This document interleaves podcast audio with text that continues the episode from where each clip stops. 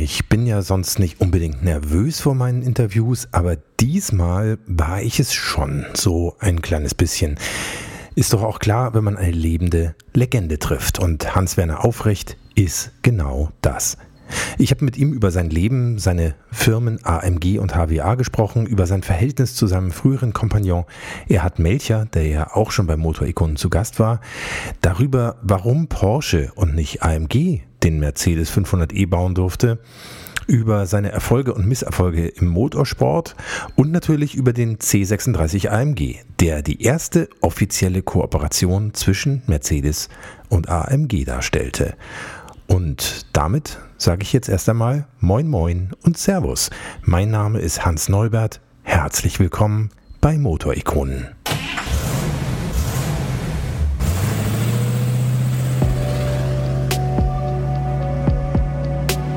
Hier kommt Motorikonen.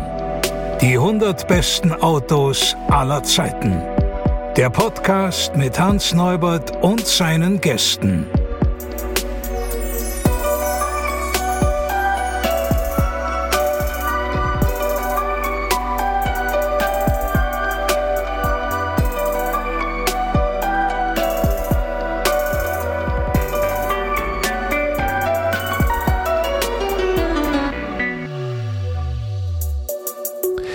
Vielleicht denkt ihr euch ja jetzt, der Typ ist doch total bescheuert. In der letzten Folge hat er einen krassen Supersportwagen mit 612 PS und dieses Mal nur eine spießige C-Klasse.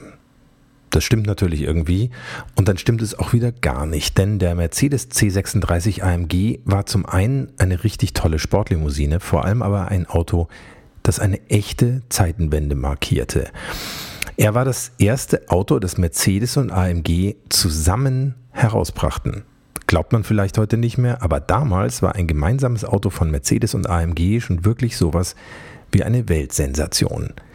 Wenn ihr die Motorikonen-Folge mit Erhard Melcher gehört habt, wisst ihr ja, wie miserabel das Verhältnis zwischen Mercedes und AMG jahrelang war. Und Hans-Werner Aufrecht wird uns das in der folgenden Stunde auch nochmal bestätigen. Er ist inzwischen 83 Jahre alt, aber immer noch außerordentlich aktiv als Aufsichtsratsvorsitzender seiner Firma HWA, die er nach dem Verkauf von AMG an Mercedes 1998 gegründet hat und die so heißt, weil HWA die Anfangsbuchstaben von Hans Werner Aufrecht sind. HWA konstruiert unter anderem sämtliche Fahrzeugkomponenten, baut Gesamtfahrzeuge, wartet Rennautos und baut, Herr Aufrecht wird es nachher auch noch erwähnen, einen unglaublich schönen neuen Zwölfzylinder für Pagani. Und weil auch bei HWA die Uhren nicht stehen bleiben, hat man letztes Jahr zusammen mit Knaus Tabbert sogar ein elektrisches Reisemobil präsentiert. Jetzt geht's aber erstmal zurück in die fernere Vergangenheit und ich wünsche euch spannende Einblicke in die Geschichte von AMG mit dem A von AMG. Hier kommt Hans-Werner Aufrecht und natürlich auch der C36 AMG.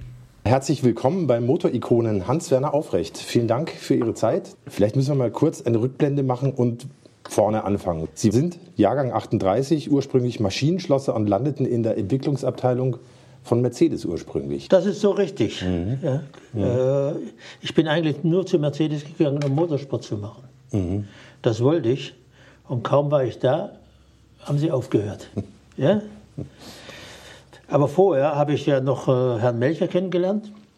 Vor allen Dingen deshalb, weil wir beide der Überzeugung waren, dass das mit Motorsport, äh, dass Mercedes aufhören muss, war für uns eigentlich nicht nachvollziehbar.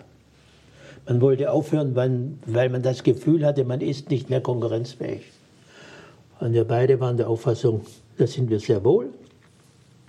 Haben dann im Werk noch einen, einen schönen Motor gemacht, haben mit Manfred Schick einen gehabt, der das Auto gemacht hat. Und das Auto hat dann, glaube ich, eine 65 zehn Rennen gemacht, hat zehn Rennen gewonnen,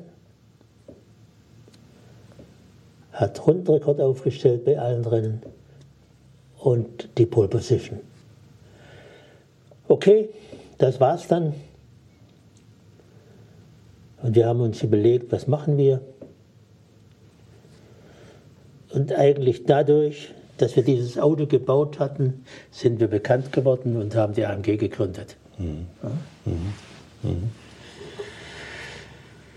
Da mussten wir dann sehr schnell feststellen, dass äh, mit dem Motorsportleben äh, schwieriges finanzielles Unterfangen ist. Ja? Die Motorsportler wollen zwar alles haben, nur kein Geld ausgeben.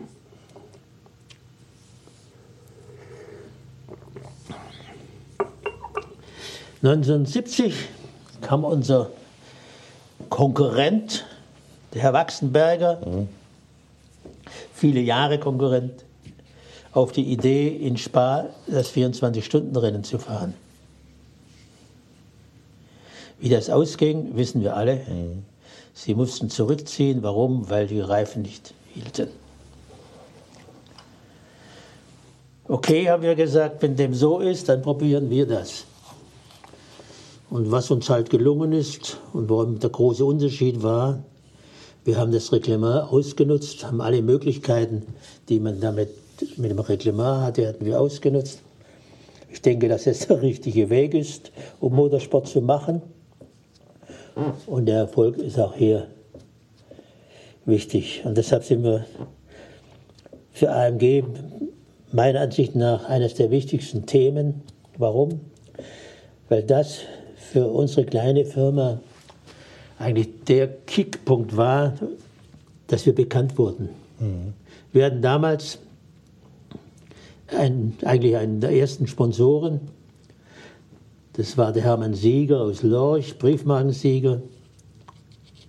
Der war zu der Zeit in China und konnte in China über diesen Erfolg, den wir damals in Spa hatten, nachlesen.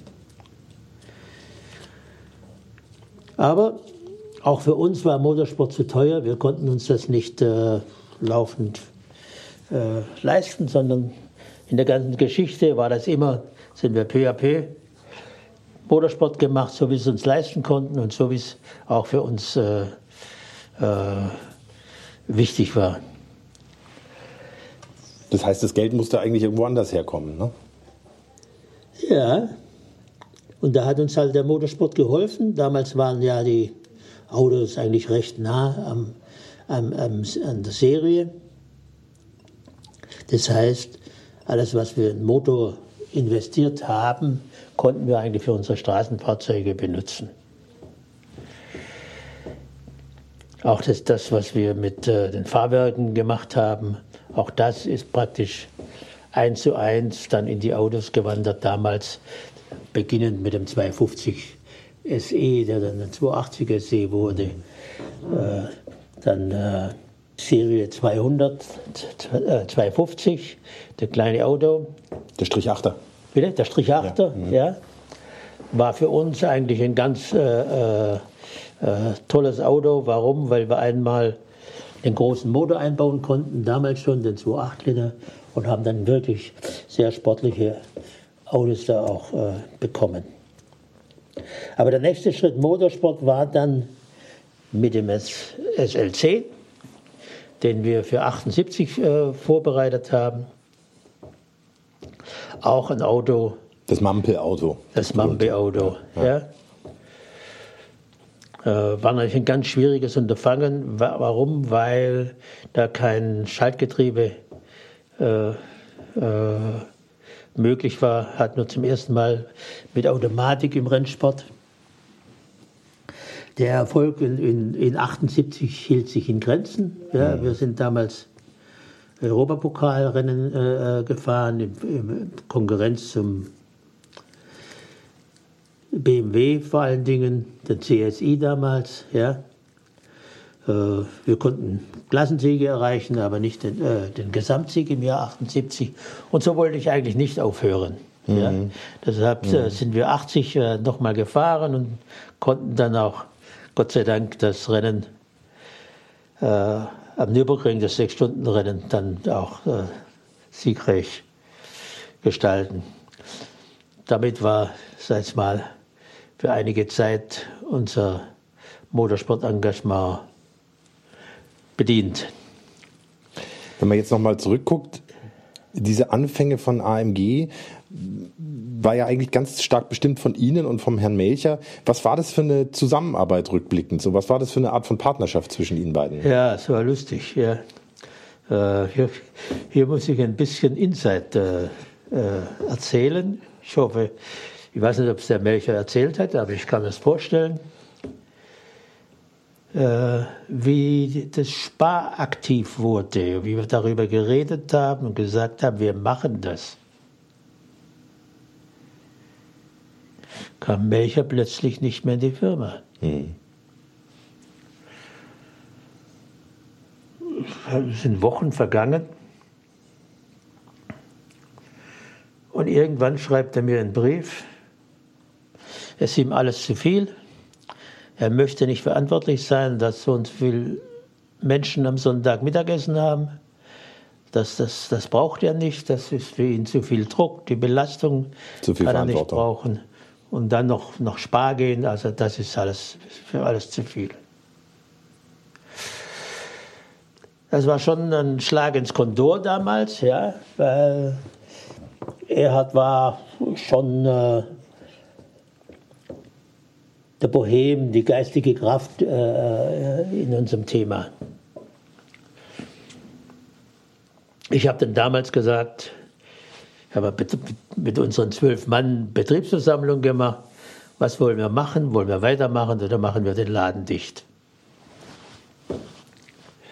Alle waren der Auffassung, wir machen, wir gehen nach Spar. Das war fast Basisdemokratie. Bitte? Das war ja fast Basisdemokratie.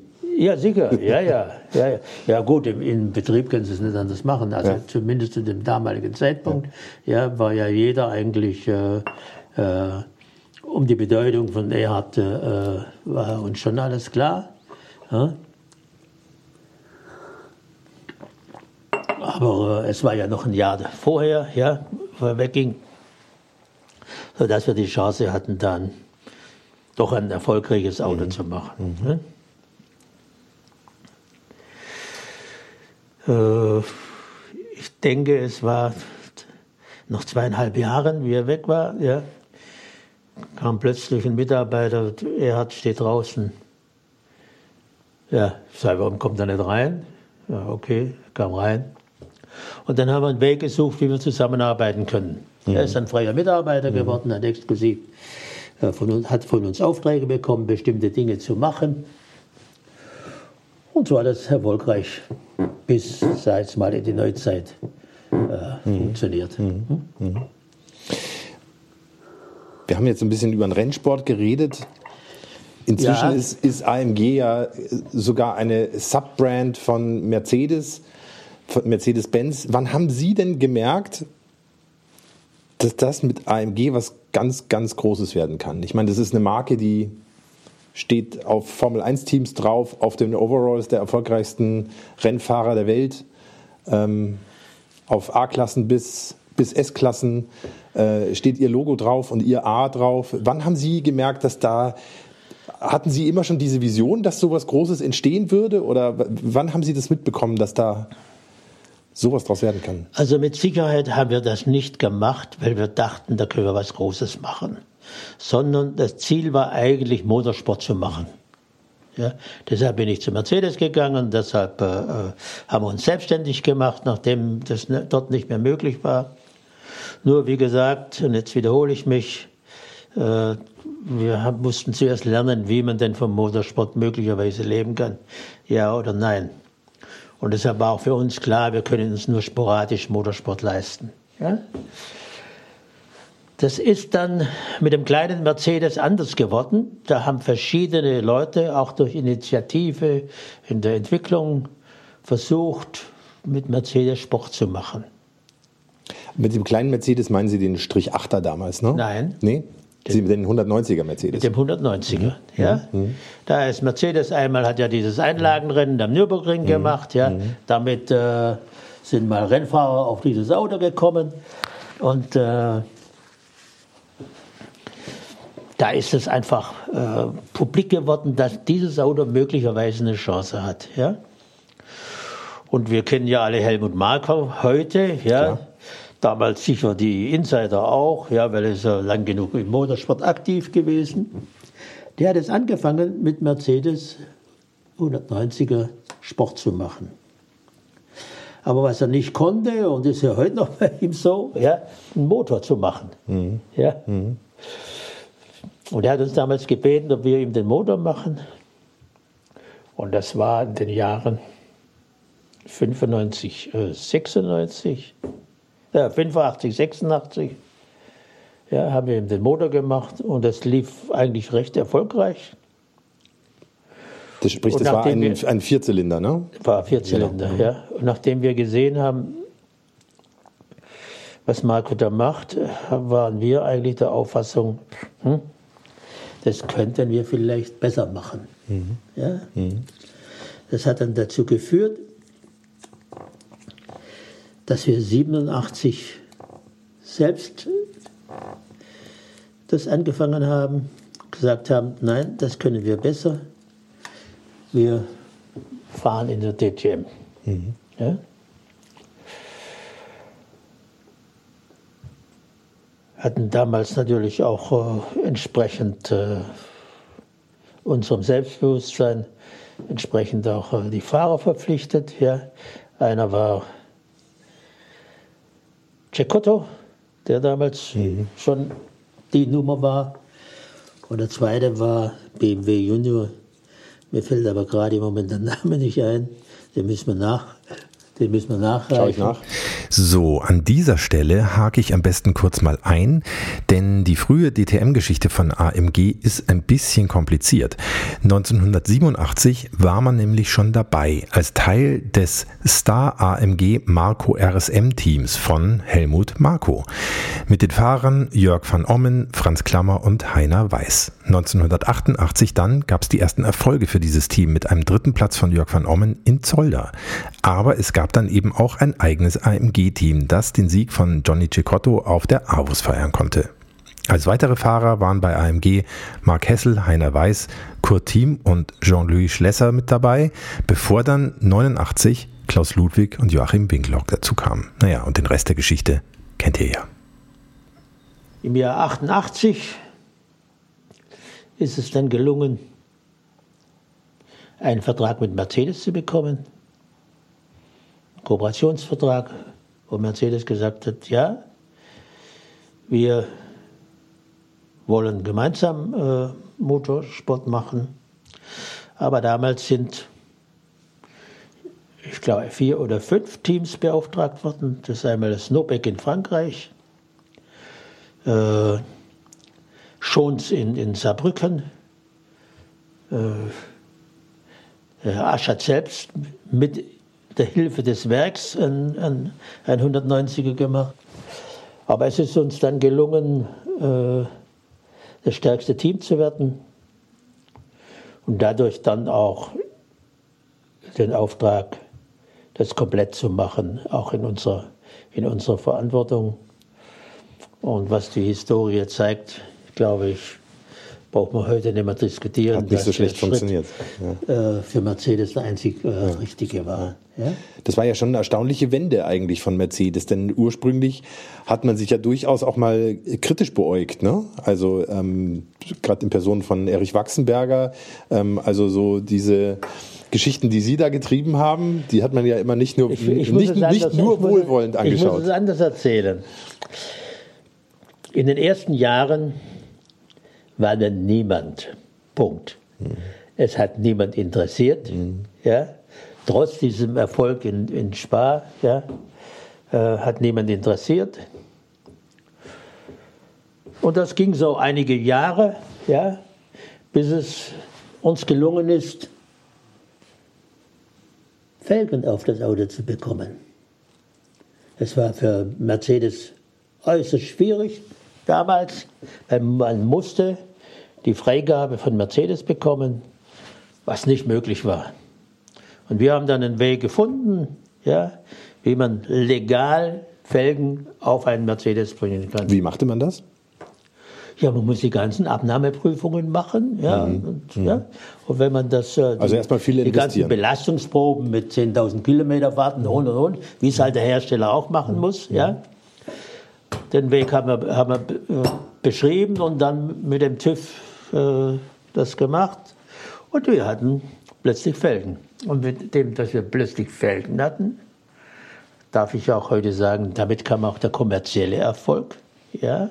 Vor allen Dingen äh, war für uns damals auch das Ersatzteilgeschäft dann ein ganz wichtiges Geschäft mit, dem, mit den Felgen, wo wir auch weltweit natürlich Kunden plötzlich bekamen. Ja?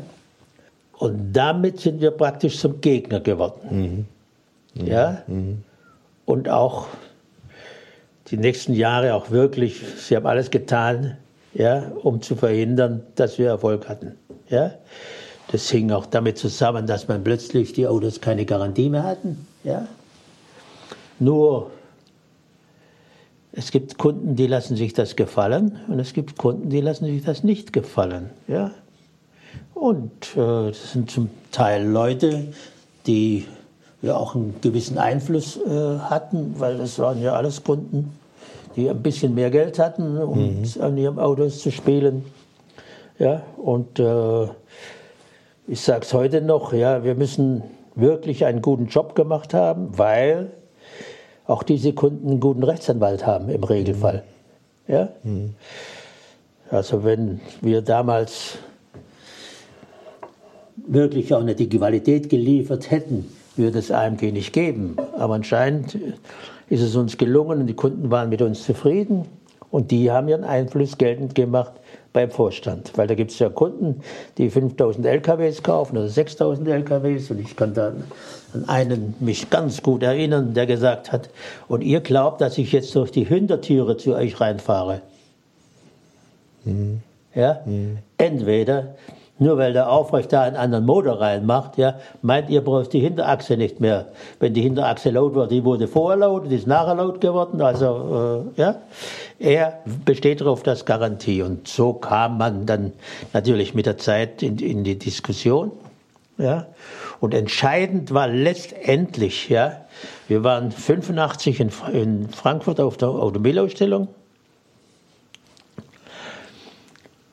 Und wir hatten damals, heute macht es jeder, wir waren der Erste, der es gemacht hat, haben unseren Stand mit Glas eingefasst, ja, mhm. mit einer Türe, ja, weil ich gesagt habe, wir brauchen die Kunden, die nicht durch unsere Türe reinkommen, mhm. die nicht das Selbstbewusstsein haben, die brauchen wir auch nicht, ja. Mhm. Und einer stand da plötzlich vor der Tür und das war Professor Niefer, der zu mir gesagt hat, sag mal, kann ich nicht reinkommen. Nein. Bitte, Herr Professor. Und der zweite Satz war, kannst du mir mal erklären, warum wir nicht zusammen schaffen? Mhm. Er hat gesagt, am besten fragst du deine Mitarbeiter, warum das so ist. Das liegt nicht an uns. Ja. Äh, ja. Und auf dem Messestand stand der später berühmt gewordene Hammer, richtig? Und was stand da? Wir hatten damals zwei Autos auf dem Messestand, beide in Silber. Einmal die E-Klasse mit dem Achtzylinder und einmal das G-Modell E50 und G E50, mhm. ja, mhm. mit dem Achtzylinder. Mit dem Achtzylinder Vierventiler oder mit dem? Das war zu dem Zeitpunkt der Vierventiler, mhm. ja. ja. Also beide praktisch sehr stark äh, mhm. motorisiert. Mhm. Die Geschichte Heimer äh, kennen Sie ja. Mhm. ja. Aufrecht hat aus Chicago angerufen und gesagt, wir brauchen einen Vierventiler. Warum? Sage ich auch, weil damals gab es schon viele Turbolader. Und die Amerikaner waren mit diesen Turbolader nicht zufrieden, weil ständig irgendeine Auspuffdichtung kaputt war oder was weiß ich, irgendeine Klein, äh, Kleinigkeit damals. Ja, sie wollten vier, vier Ventiler, wollten Leistung und bis zu dem Zeitpunkt hat eigentlich nur Oettinger mit VW einen Vierventiler gehabt, sonst niemand. Und Daimler war noch der Auffassung, man könnte mit dem, Dreiliter, äh, mit dem Dreiventiler diese Leistung bekommen.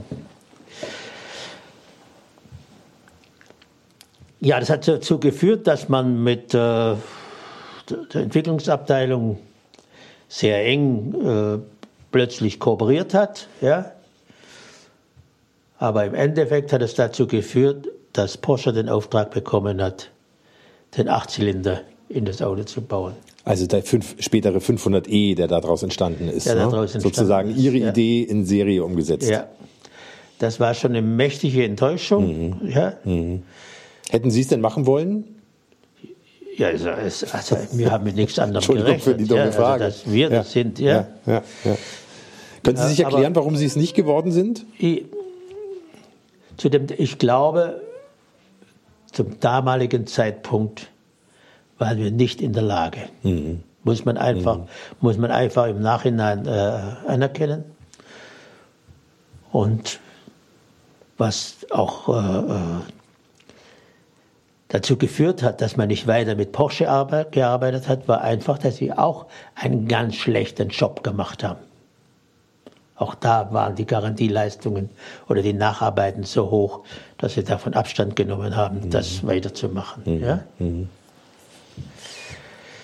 Und das hat dann dazu geführt, dass äh, Hubert beauftragt war, mit uns einen Kooperationsvertrag zu machen. Ja? Niefer war Daimler-Benz und Hubert war Mercedes. Hubert war Mercedes. War Genau. Mercedes-Vorstand. Ja?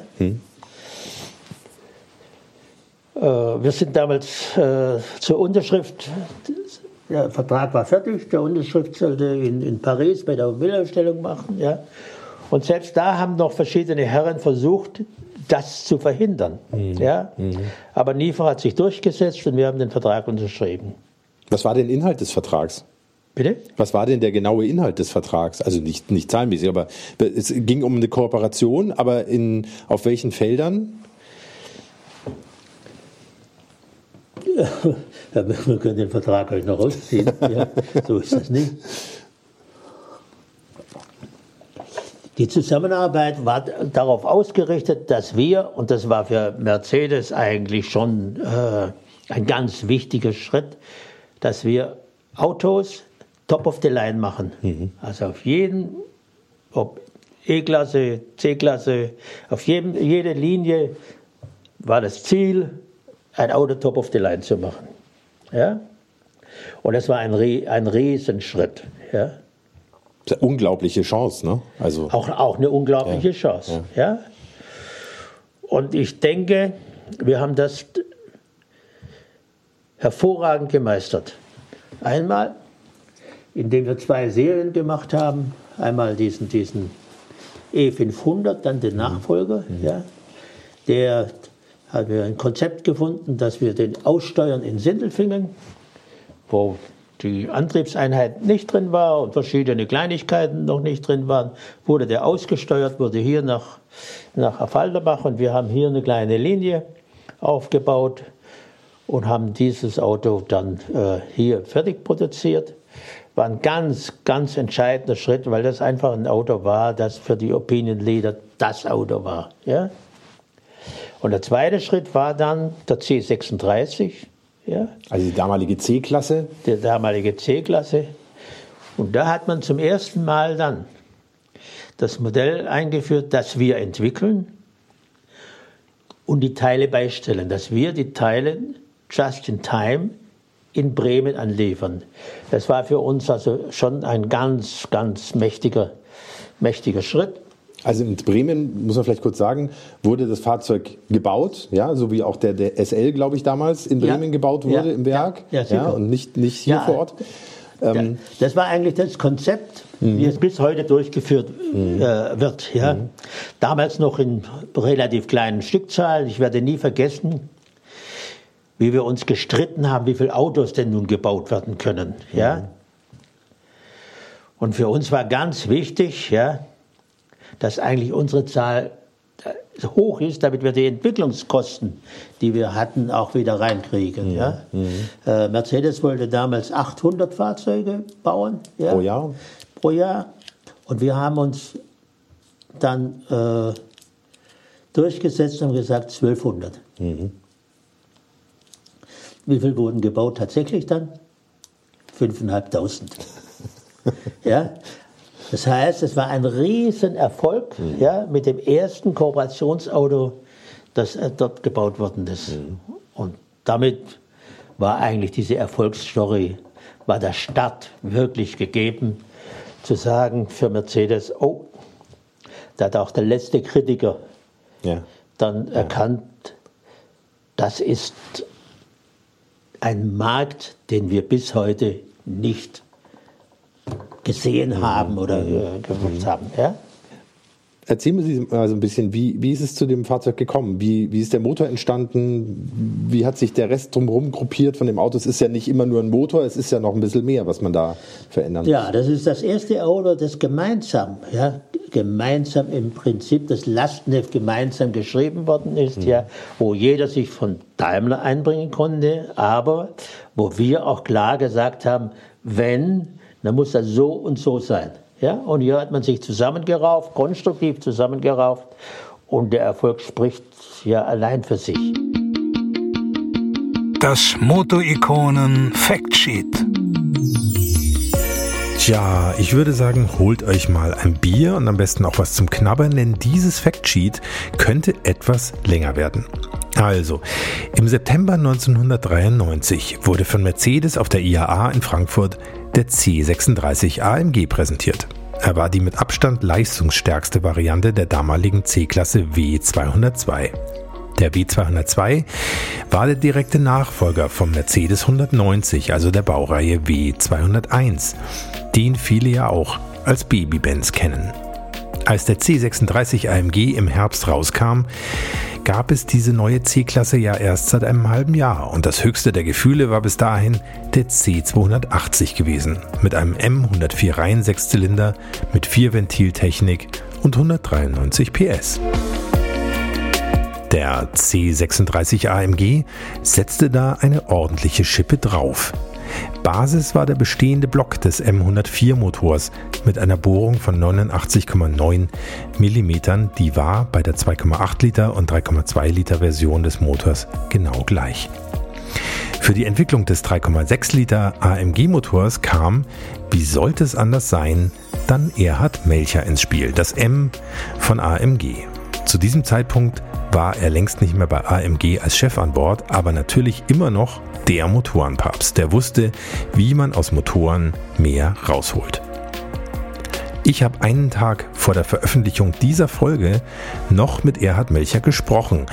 Und das war auch gut so, denn jetzt kann ich euch genau sagen, wie der Motor des C36 AMG entstanden ist. Es war so. Erhard Melcher hatte einen guten Freund in der Dieselentwicklung, der ihm einen entscheidenden Tipp gab.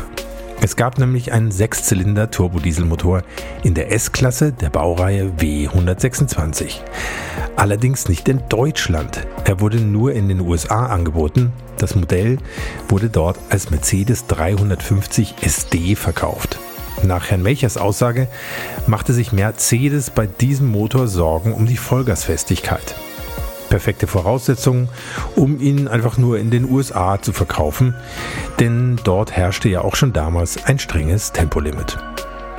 Die Kurbelwelle aus diesem Dieselmotor mit der Typnummer OM603D35A hatte einen wesentlich größeren Hub als die Benziner-Variante des Motors M104. Und zwar betrug der Hub 92,4 mm. Wenn ihr die technischen Daten des C36 AMG nachlest, werdet ihr genau diese 92,4 mm Hub wiederfinden. Zusätzlich wurden die Zylinder um 1,1 mm aufgebohrt und das Ergebnis waren dann die 3606 Kubikzentimeter Hubraum des C36 AMG.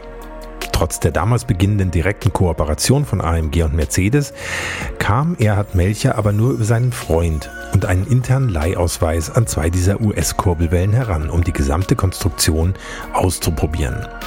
Dafür waren auch besonders niedrige Kolben notwendig, mit einem damals unüblichen Feuersteg über dem ersten Kolbenring von nur 5,5 mm. Das wiederum traute sich Erhard Melcher, weil er wusste, dass seine eigene Honda sogar nur einen Feuersteg von 5 mm hatte. Die beiden Prototypen liefen nach seiner Aussage bestialisch gut. Und die zwei Kurbelwellen hat er nie zurückgebracht.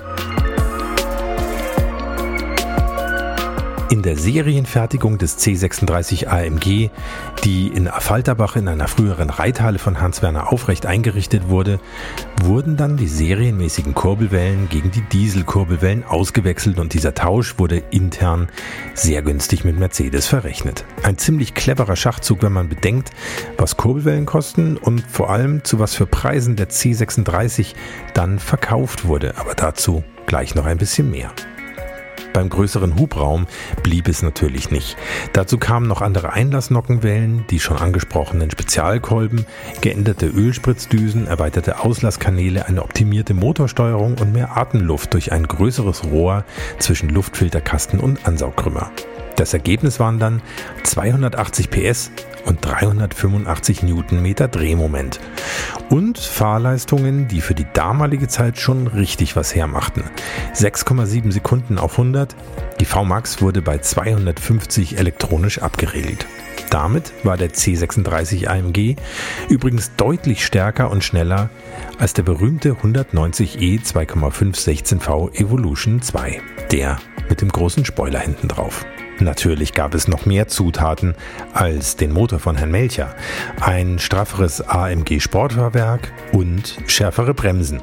Die vorderen kamen vom SL600 der Baureihe R129, die an der Hinterachse vom E420 der Baureihe W124 kleiner Wermutstropfen war die Viergangautomatik aus dem C280.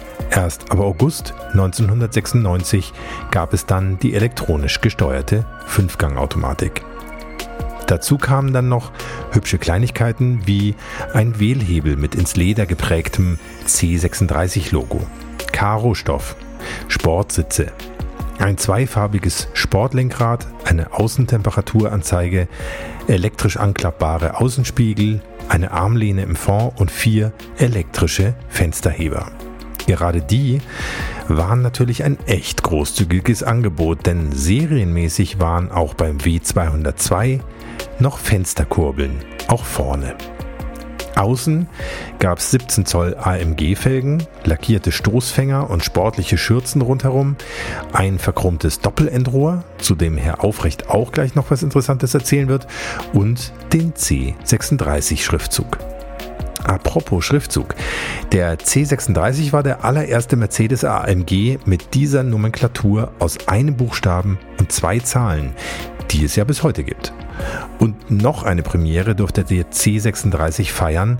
Er war nämlich das erste offizielle Safety Car der Formel 1 von Mercedes und AMG. Wer einen C36 AMG kaufen wollte, musste damals ziemlich tief in die Tasche greifen. 1995 hatte der C180 mit 122 PS, also das Basismodell, einen Grundpreis von 43.930 D-Mark. Wer einen C36 AMG haben wollte, musste dagegen satte 97.865 Mark bezahlen, also weit mehr als das Doppelte. Wer eine Klimaautomatik dazu haben wollte, musste nochmal 4.255 Mark extra zahlen. Metallic Lack kostete 1.495 und ein Schiebehebedach 2.265. Wer die ganze Aufpreisliste ankreuzen wollte, der konnte ganz locker nochmal 25.000 Mark extra investieren. Abgelöst wurde der C36 AMG dann ab 1997 vom C43 AMG mit einem M113 V8, dem dann ein Jahr später noch der C55 AMG zur Seite gestellt wurde. Speziell der C55 hatte natürlich deutlich mehr Wumms, aber der C36 AMG blieb mit 5221 Exemplaren über viele, viele Jahre das meistverkaufte AMG-Fahrzeug, bis es dann erst vom C63 AMG überholt wurde. Und jetzt machen wir mal eine kurze Probefahrt.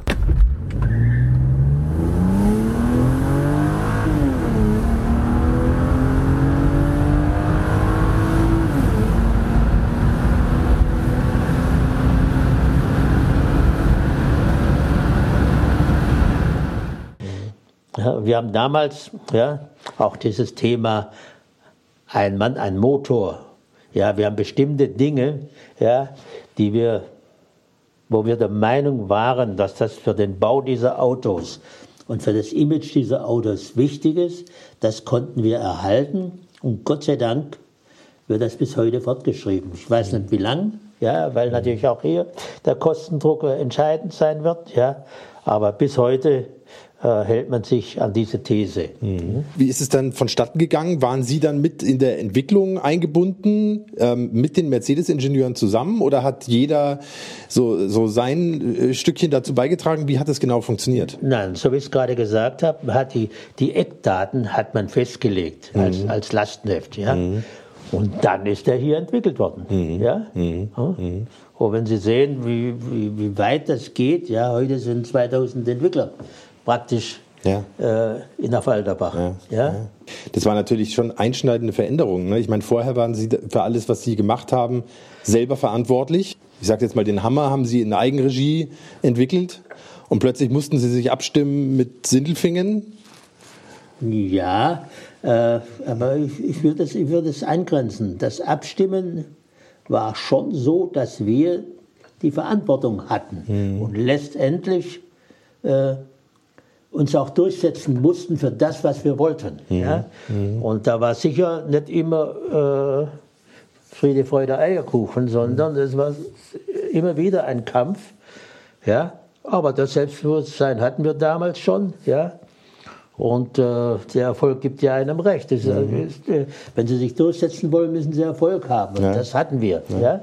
Und das hat dann dazu geführt, dass natürlich Mercedes gesagt hat, das ist alles schön und gut, aber, Herr Aufrecht, wir würden gerne die Firma übernehmen. Hm? Und das ist da dann auch passiert, ne? Mitte der 90er, glaube ich. Ja. Ja. ja. ja. Haben Sie, glaube ich, zuerst 51 Prozent übernommen, richtig? Sie haben äh, 51 Prozent übernommen mhm. in, in äh, 98 und 2006 dann den Rest. Mhm. Ja. Mhm. Wie ging es Ihnen damit? War das eher, eher, so ein, was hat da überwogen? Die Freude über den guten Deal oder die Wehmut, das eigene Kind abzugeben? Es war sicher, es war sicher beides. Ja? Es war auf der einen Seite war für mich schon in den 70er Jahren im Prinzip klar, man muss, wenn man erfolgreich sein will, mit dem Hersteller arbeiten. Mhm. Und das haben wir auch immer wieder versucht und es hat auch dann zu Kooperationen geführt. Wir waren immer diejenigen, die wussten, was man an so einem Auto machen kann und darf. Es gab damals, ich weiß gar nicht mehr wie viele, weit über 100 Tuner äh, europaweit. Ja, kann man sich heute kaum vorstellen, aber es waren, es waren in, in in Frankfurt in den Mitte 80er Jahren waren ca. 170 Tuner, die ausgestellt haben, irgendetwas, was sie an Mercedes äh, äh, verbinden. Und wenn Sie das heute sehen, ja, da sind gerade noch zwei davon übrig geblieben, die Firma Brabus und mhm. die Firma AMG. Und das mhm. ist es heute. Mhm. Ja. Mhm. Mhm. Aber damals war der Ran, dass man nun mit Mercedes plötzlich der Erfolg haben kann, ja, war, war unglaublich für mich, also unvorstellbar, dass es mhm. sowas, so eine Entwicklung gibt. Äh, war es Erfolg, war es, war es Wehmut oder mhm. wie war das? Ja, da muss ich sagen, es trifft beides. Ja, also äh, es war sogar so, dass ich ein Jahr lang nicht mehr in die Firma rüberging. Was äh, konnte ich nicht. Ja, also ich war da schon auch auf der einen Seite sehr betroffen, auf der anderen Seite war das für mich eigentlich ein persönlicher Erfolg, dass es dazu geführt hat. Ich wollte nie was anderes, ja. Und deshalb äh, war es auf der einen Seite stolz, aber auf der anderen Seite muss ich sagen, hat mich das schon sehr belastet, ja. Und äh, vielleicht auch deshalb, weil natürlich dann man versucht hat, mal alles anders zu machen, ja. Äh, heute ist man wieder auf dem Stand, ja, dass man das, was eigentlich die Philosophie war, hier auf den Kunden zu hören, das hat man heute wieder, äh, lebt das heute verstärktem Maße und vor allen Dingen auch die Historie wird geschätzt und wird gepflegt heute. Da muss ich sagen, Hut ab, was drüben passiert. Mhm. Mhm. Mit drüben meinen Sie immer, weil wir hier bei der HWA sitzen, Meinen Sie Drüben die, meine die ich- andere Straßenseite die andere sozusagen, Straßenseite, ja, wo ja. die AMG Ja, genau. äh, ist, unübersehbar. Genau. Mhm. Ja, aber was auch unübersehbar ist, ja, dass äh, nach wie vor äh, eine sehr enge Zusammenarbeit in vielen Bereichen da ist. Mhm. ja. Also nicht nur Motorsport, ja, nicht nur im Motorsport, wo wir verantwortlich sind für die GT-Autos, die im Sport äh, entwickelt, produziert und äh, gewartet werden, sondern auch im Bereich der Serie. Wenn wir nochmal zurückkommen zum C36 AMG, weil der ja so eine entscheidende Rolle dann auch gespielt hat in dieser Transformation der, der AMG, ja. War das nicht auch eine große logistische Herausforderung? Ich meine, Sie haben dann da spezielle Teile produziert für diese Version, die dann plötzlich, stelle ich mir jedenfalls so vor, auf der ganzen Welt in Mercedes-Niederlassungen auch geführt werden mussten, als Ersatzteile zum Beispiel. In verschiedenen Bereichen äh, äh, war das natürlich äh, äh, eine gewaltige Herausforderung. Ja?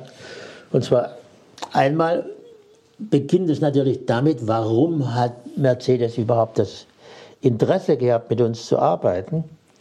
Äh, weil ich sage jetzt mal, die Hütten, die da sind und die Maschinen, die da sind, die hatten sie vielleicht drüber sogar besser.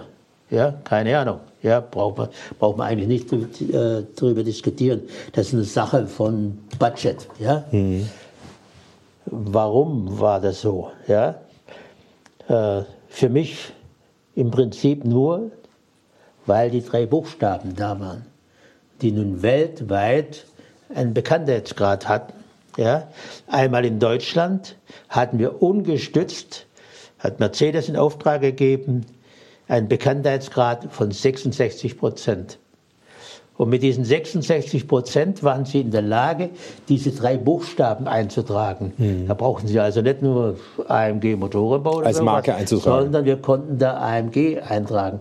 Und das ist umso, um, umso entscheidender gewesen, weil damals gab es ja noch AEG, einen riesen Bekanntheitsgrad Ja. hatten. Und Ja. das ungestützt für AMG zu erreichen, war eine Sensation. Und das Zweite war, und das war sicher ein, ein großes Problem auch für uns, dass wir einen eigenen Vertrieb hatten. Nur Mercedes wollte natürlich, Den Sie damals aufgebaut hatten. den ne? wir aufgebaut hatten Ja. in diesen Jahren, ja, die wollten natürlich das exklusiv den Vertrieb dann haben. Das heißt, auf der einen Seite mussten wir unseren eigenen Vertrieb abbauen und auf der anderen Seite mussten wir hier plötzlich die gesteigerten Anforderungen, was Qualitätssicherung ist, was, was Logistik ist und, und, und, ja, äh, äh, aufbauen. Das war schon äh, eine Nummer, die wir in den 90er Jahren da gebracht haben. Wirklich, da muss ich heute noch der Truppe ein Riesenkompliment machen. Und was natürlich auch war, der Anspruch, den der Teil der Motorsport war, war natürlich auch ein ganz anderer. Ja? Äh, wir waren verantwortlich für die Teams, für die Autos ja? und noch für die Serie. Ja? Äh, was da geleistet worden ist, ist eigentlich für mich heute kaum mehr nachvollziehbar, dass wir das geschafft haben. Wie haben Sie es geschafft? Ja, ja mit einer tollen Truppe. Ja? Und da muss ich auch sagen, ja, äh, ich kann mir vorstellen, dass es heute noch ein Problem ist. Ja? Wenn man die schönsten Autos machen darf, die es in einer Serie gibt, dann haben sie eigentlich kein allzu großes Problem, Personal zu bekommen. Wir haben da einfach einen Vorteil, weil jeder möchte eigentlich das Topmodell machen. Wenn ein Konstrukteur irgendwo ist, der will das Topmodell. Ja? Ja? Und ich will jetzt nichts gegen Diesel sagen. Ich meine, heute darf man was gegen Diesel sagen, aber ich möchte trotzdem, das ist auch Ingenieurleistung, Rieseningenieurleistung. Aber der Anspruch ist halt vielleicht doch eher den 500 PS Motor zu machen als diesen sparsamen äh, 300 PS Motor. Ist vielleicht äh, einfach eine, eine Imagegeschichte. Und deshalb äh, war es damals für uns möglich, die Menschen zu bekommen, die man gebraucht hat. Und so ist es auch heute noch, ja, weil es einfach mehr Spaß macht, schöne Autos zu machen, ja, braucht man gar nicht diskutieren, ja, und die Menschen freuen sich, wenn sie Erfolg haben. Und das war natürlich in diesen Jahren eine Erfolgsstory ohnegleichen. Ja? Was sind denn wenn, zurückblickend für Sie die, die wichtigsten Stationen in der Hinsicht, was Auto-Ikonen angeht, die AMG so geprägt hat? Gut, das eine haben Sie schon gesagt, das Ja. ist natürlich der 6,8 Liter damals, ja, die und der Sau. Hammer, da braucht man gar nicht drüber diskutieren. Aber dann ja, war es ganz sicher äh, äh, die C-Klasse im Motorsport und die C-Klasse in der Serie. C36. Ja, der C36.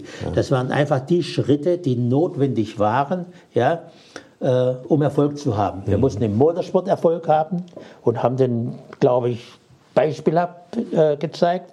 Aber genau dasselbe ist beim C36 passiert, dass wir hier in der Lage waren, in diesen Stückzahlen plötzlich auch erfolgreich zu arbeiten. Ja? Wissen Sie noch, wie das war, als der da stand und zum ersten Mal fahrbereit war? Sind Sie ihn gefahren? Sind Sie, waren Sie mit dabei zu sagen, der zieht noch nicht richtig durch, da braucht man noch mehr Leistung oder der liegt noch nicht ordentlich oder der lenkt nicht ordentlich ein?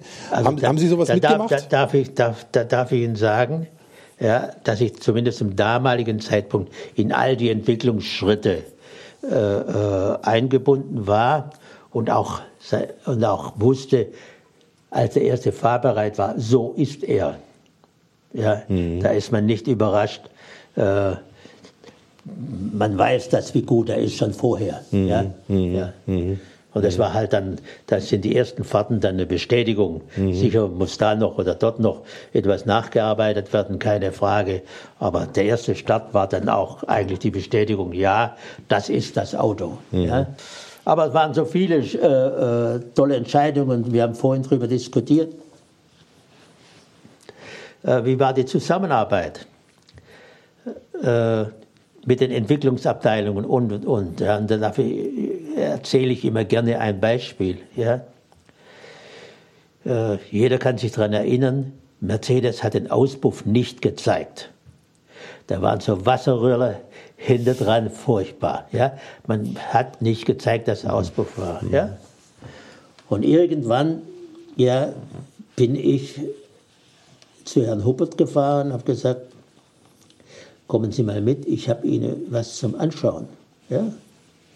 Und da war zum ersten Mal ein designtes Endstück ja, am Auspuff. Ja? Ein selbstbewusstes Endrohr. Wir, ja, wir waren die Ersten, die damals das, sich die Mühe gemacht hat und diesen Auspuff designt hat. Ja? Es gab es bis zu dem Zeitpunkt nicht, ja, ja, sondern wir haben gesagt, wir wollen hier zwei schöne Auspuffrohre haben. Jahre davor hat es ein, ein, ein Carlo Abbott gemacht, aber es war schon, ist ja schon 20 Jahre damals, damals schon her gewesen. Ja?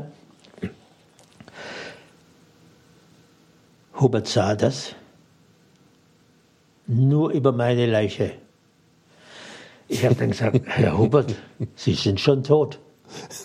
Weil das kommt so. Ja? Boah, nein, das geht nicht, sag ich. Herr Hubert. Ja? Und wenn Sie sehen, wie die Entwicklung des Auspuffs dann weiterging, ja, brauche ich nicht mehr zu erklären, ja, was das bedeutet hat. Hatte der Herr Hubert eigentlich nichts mehr zu sagen in seinem Laden? Nein, so, da, so will ich das nicht äh, äh, sagen. Wir haben uns darüber positiv gestritten. Ja. Ja? ja? Was ist wichtig oder was ist nicht wichtig? Ja? Das sah ja auch wahnsinnig gut aus, dieser Auspuff. Das war dieser Doppelrohrauspuff, diese, mit dieser Chromblende Der und, und dann war da Chromblende. AMG Ja, drauf oval geprägt. und Ne? AMG Ja. und zuerst mal den, auch den Namen draufgeschrieben. Ja? Das war. ja, war, Das ist erstaunlich, war dass über so, ein, über so ein Detail so diskutiert wird, dann auf so Ja. einer Ebene auch. Ne? Ja. Ich meine, eine höhere Ebene als Sie beide über so einen Auspuff diskutieren geht ja eigentlich Ja. nicht mehr. Da kommt eigentlich nur noch. Ja, äh, aber da ging es um Philosophiefragen. Ja. Und das kann kein Techniker entscheiden. Ja, da ging es um, will man das oder will man das nicht? Ja. Ist das eine Voraussetzung für Erfolg, ja oder nein? Ja. Und deshalb ist es auf der Ebene entschieden worden. Ja. Weil Leistung hat er nicht gebracht, Entschuldigung. Ja. Jeder hat es geglaubt, aber ja, das kann man anders kriegen. Ja. Oder muss man anders kriegen. Ja. Ja, ja. War das dann so eine ähnliche Diskussion mit, mit so Themen wie, da hat ja auch der C36 hatte ja auch zum Beispiel diesen Spoilersatz drumherum oder also diesen Schürzensatz. Gab es da ähnliche Diskussionen Nein, dazu nein. Oder, oder war das dann, das war unstrittig zumindest, dass man da. Ja, gut. Äh, man hat Wirklich, auch das abgesprochen. Ja, es ist also nicht so, dass man das nicht abgesprochen hat, aber das war unstrittig. Mhm. Ja? Mhm. Aber solche Themen, wo dann die Philosophie in Frage kam, das äh, hat dann zu großen Diskussionen geführt. Das heißt aber auch, Sie hatten auch zu dem Zeitpunkt schon längst wahrscheinlich hier intern Designer, also ich spreche jetzt von hier im Sinne von Zweifel. AMG, ja, Sie hatten Ohne Designer, hatten, die ja, geguckt haben, wie kann man eine ja. Markentypik von Mercedes sportlicher ausdrücken und dann äh, das zu einem typischen AMG-Design ja. machen. Ja, das war zum damaligen Zeitpunkt der Herr Hieke. Mhm. Ja, man, damals war ja auch das Thema Felgen war ein ganz wichtiger Punkt. Ja, weil äh, auch das erklärt sich heute fast nicht mehr, weil jeder, was weiß ich, an jedem Typ fünf Felgendesigns hat. Ja. ja. Damals äh, war das relativ, relativ einfach zu sagen, wir versuchen eine tolle Felge zu machen. Mhm. Äh, das hat man bei den, beim Hersteller eigentlich lange nicht erkannt, was das für ein Business war. Das haben die erst gelernt, wie wir mit AMG so einen Erfolg hatten. Ja. Mhm. Mhm sind dann die Zubehörfritzen gekommen, muss jeder seine Welge machen. Ja. Ist ja eigentlich auch interessant, dass Sie sich dann eher ein, ein Auto aus der gehobenen Mittelklasse genommen haben, den C36, und nicht dieses, ich sage es jetzt mal in Anführungszeichen, Experiment Mercedes und AMG arbeiten zusammen an einem Fahrzeug, nicht an einem äh, höheren, äh, Sie hätten es ja auch an der S-Klasse starten können. Ne? Sie hätten ja auch mit einer die, die S-Klasse gemeinsam voranbringen können. Ja. Hätten Sie auch machen können. Ja, aber äh, wir wollten einfach an, an, an, das ist ja unser, unser, unsere Herkunft, wir wollten ein, ein, ein sportliches Auto haben. Mhm. Ja? Also nichts ja. zu Schweres, sondern eher was, eher was Leichtes. Was Leichtes. Ja, ja. Mhm. ja, mhm. Haben Sie einen? Haben Sie noch einen in der Garage stehen? Nein, Wie sind Sie da nein. so mit Autos? Nein, äh, nein Sammeln Sie so ja, Fahrzeuge aus Ihrer werd, Vergangenheit? Werde ich oft oder? gefragt, ja? aber äh, nein, habe ich nicht. Mhm. Ja. Mhm. Was fahren Sie denn aktuell? Äh, äh, Wenn man CLS. das fragen darf. Ein CLS. CLS, ja. ja. Mhm. Das ist für mich das ideale Auto. Mhm. Ja. Äh, viele hätten gern oder wollten oder ich auch äh, S-Klasse, aber das, das, Auto ist mir zu groß. Mhm. mhm. Ja. Mhm. Ist mir zu groß. Also lieber weniger Gewicht und ein bisschen CLS mehr Agilität. Ist ein besonderes Auto, mhm. ja. Hat genügend Komfort, hat vier Sitze, ja, und ist doch sportlich. Mhm. Jetzt haben wir gerade vorhin schon über den, über diesen, ja, für Sie auch vielleicht nicht, nicht runter, einfachen Verkauf von AMG gesprochen. Warum haben Sie danach nicht einfach die Füße hochgelegt? Ich meine, Sie hatten danach das Portemonnaie ja, ganz, gefüllt. Ganz und, Thema, ähm, ganz gutes Thema. Sie Warum? hätten ja einfach aufhören können und ja. sich eine Segelyacht kaufen können. Nein, es gab, äh, und das ist ja heute noch so, damals einen Beschluss des Vorstands, dass Motorsport extern gemacht wird. Mhm. Es stand nie zur Debatte, dass wir die Abteilung Motorsport verkaufen. Mhm. Ja? Da kommt für mich eigentlich ein viel größeres äh, äh, Problem. Wir wissen alle, wir waren in äh, 97, 98 nach der DTM sehr erfolgreich mit dem CLK. Wir sind damals, äh, nachdem die DTM 96 Schluss war, haben wir ja in einer wirklich äh, Wahnsinnszeit einmal damals mit Werner ein, ein, ein Auto äh, ihm präsentiert, ja, was in der damaligen GT1 fahren sollte. Da war der Wettbewerber war einmal Porsche und einmal McLaren BMW, die damals diese Serie dominiert haben. Ja. Und wir standen da mit unserer Motorsportabteilung was tun. Ja. Und so kamen wir auf die Idee zu sagen, wir machen einen GT1. Ja. Wir haben das Auto damals gezeichnet, ein Modell gemacht, ja, und haben das dann dem Vorstand vor, vorgestellt und haben Gott sei Dank dann auch das Go bekommen. Und dieses Auto hat dann, nachdem es nach 120 Tagen nach dem Go, äh, hat dann in Hockenheim Pole Position gefahren, ist dann im Rennen ausgefallen, aber dann die restlichen Rennen gewonnen gegen Porsche, gegen McLaren. Hat dann im Jahr 98 alle Rennen gewonnen, teils Doppel-C gemacht, also zweimal die Weltmeisterschaft hintereinander gewonnen. Und wir sind auch in den vier Meisterschaften bis heute die einzige Firma, die alle Rennen gewonnen hat. Wahnsinn, ne? Okay, äh, äh, McLaren hat von 16, 15 gewonnen, ja, also fällt halt eins. Wir haben von 10, 10 gewonnen, ja, okay, ja. Äh, aber dann kommt das Jahr 99, ja, und äh, da war klar, dass wir eigentlich versuchen sollten, in Le Mans zu gewinnen. Wir haben das äh, 98 äh, schon mal probiert, sind dann mit einem ganz blöden Ölpumpenschaden äh, ausgefallen, hatten eigentlich da auch das, das überlegene Auto. Äh, ist heute noch Ärger, aber der noch größere Ärger war dann 99, als unsere Autos neben vielen anderen, ich glaube, es gibt keinen, der nicht geflogen ist, ja, sondern eigentlich alle sind geflogen. Wir sind natürlich spektakulär im Fernsehen äh, geflogen. Ja, das ist, ja, gehört, gehört vielleicht zu unserem Image, ja, dass es dann die ganze Welt wusste, keine Ahnung. Ja. Wir haben es überlebt. Es ist nichts passiert. Aber damit war zu dem damaligen Zeitpunkt für Mercedes Motorsport tot. Mhm. Der mhm. Hubert hat das in, in Mans noch äh, bekannt gegeben. Ihnen gegenüber auch? Also hat er Sie vorher informiert oder äh, ist er direkt an die Presse gegangen? Das ist direkt vor Ort passiert. Hm. Hm. Hm. Ja, da bin ich nach Hause gekommen. Habe ich, hab ich meiner Frau gesagt, komm, sind wir hierher, da waren wir gerade im Umbau, habe ich gesagt, wenn wir jetzt aufhören, verlieren wir 20 Millionen. Mhm. Wenn wir weitermachen, riskieren wir 40 Millionen. Was tun?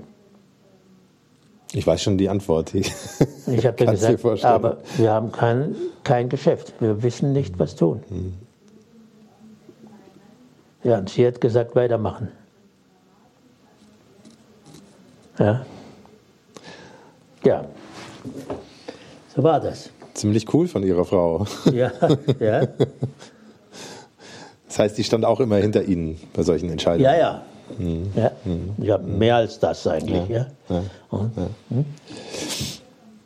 Sie haben eine Menge erreicht in Ihrem Leben, AMG gegründet, HWA gegründet, die DTM lange Zeit unter Ihren Fittichen gehabt.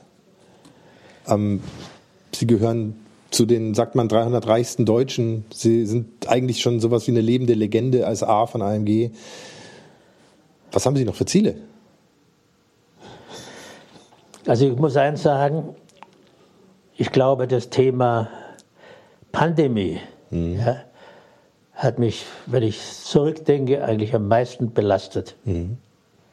Ja, plötzlich zu sehen, dass sie nichts mehr machen können.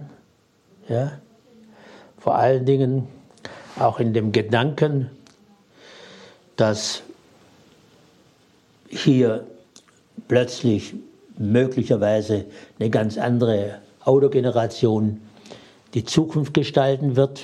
Elektrisch. Und dann äh, äh die, praktisch die Hände gebunden haben, ja, äh, was tun.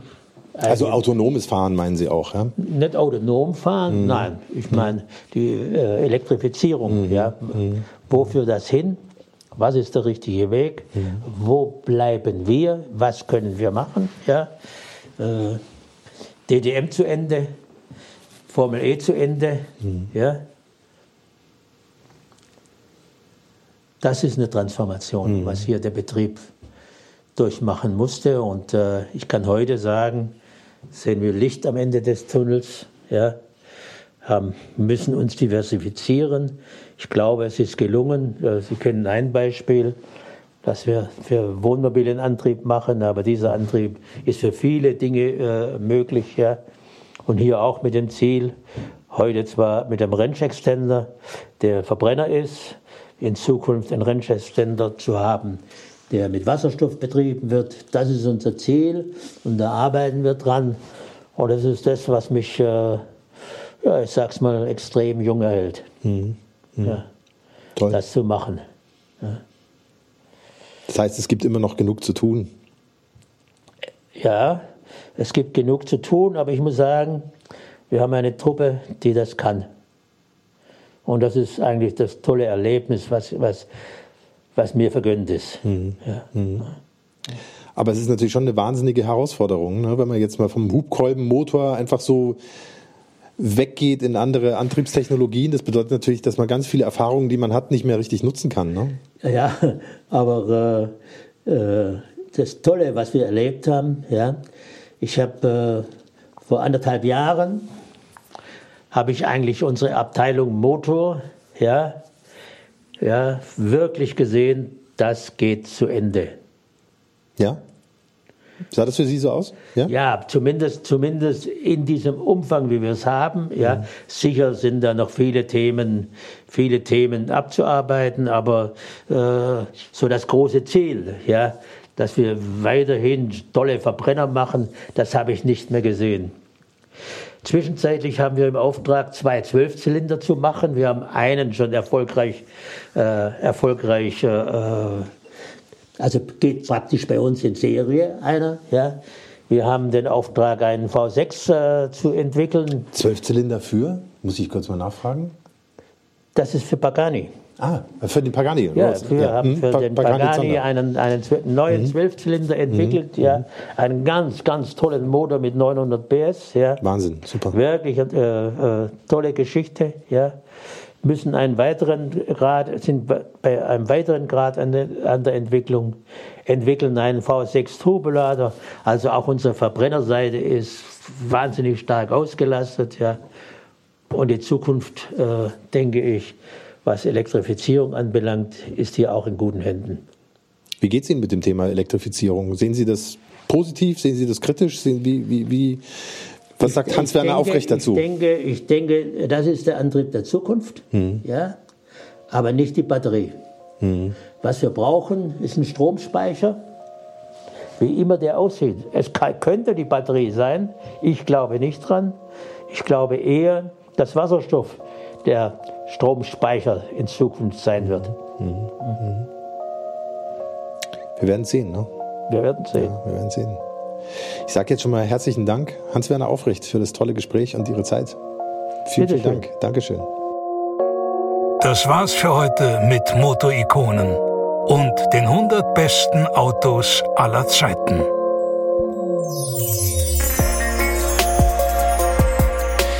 Stimmt, das war's leider, leider schon wieder für dieses Mal mit Motorikonen. Und ich bin sehr, sehr dankbar für diese besondere Gelegenheit, mit dem Mann zu sprechen, der AMG zu dem gemacht hat, was es heute ist. Die wohl mit Abstand größte Tuning- und Motorsportmarke der Welt. Hans-Werner Aufrecht ist nicht nur eine lebende Legende, er ist auch in einem Alter, in dem andere schon längst ihre Rente genießen, immer noch voll im Geschäft. Gerade deshalb muss ich sehr herzlich Danke sagen für seine Zeit und den Platz in seinem sehr engen Terminkalender. Ich bedanke mich auch bei Martin Marx, dem Vorstand der HWA, den ich bei meinem Besuch so plötzlich aus dem Büro von Herrn Aufrecht gescheucht habe. Und ich bedanke mich sehr herzlich bei euch allen fürs Zuhören, fürs Dranbleiben und für die vielen, vielen tollen Nachrichten, die mich wirklich sehr freuen. Und deshalb kann ich euch auch schon jetzt versprechen, die nächste Folge wird ein echter Hammer. Bleibt also am besten dran, indem ihr Motorikonen abonniert und all euren Freunden weiterempfehlt. Motorikonen gibt's schließlich jeden Monat neu. Bis dahin sage ich erstmal alles Gute, fahrt nicht zu schnell, euer Hans Neubert.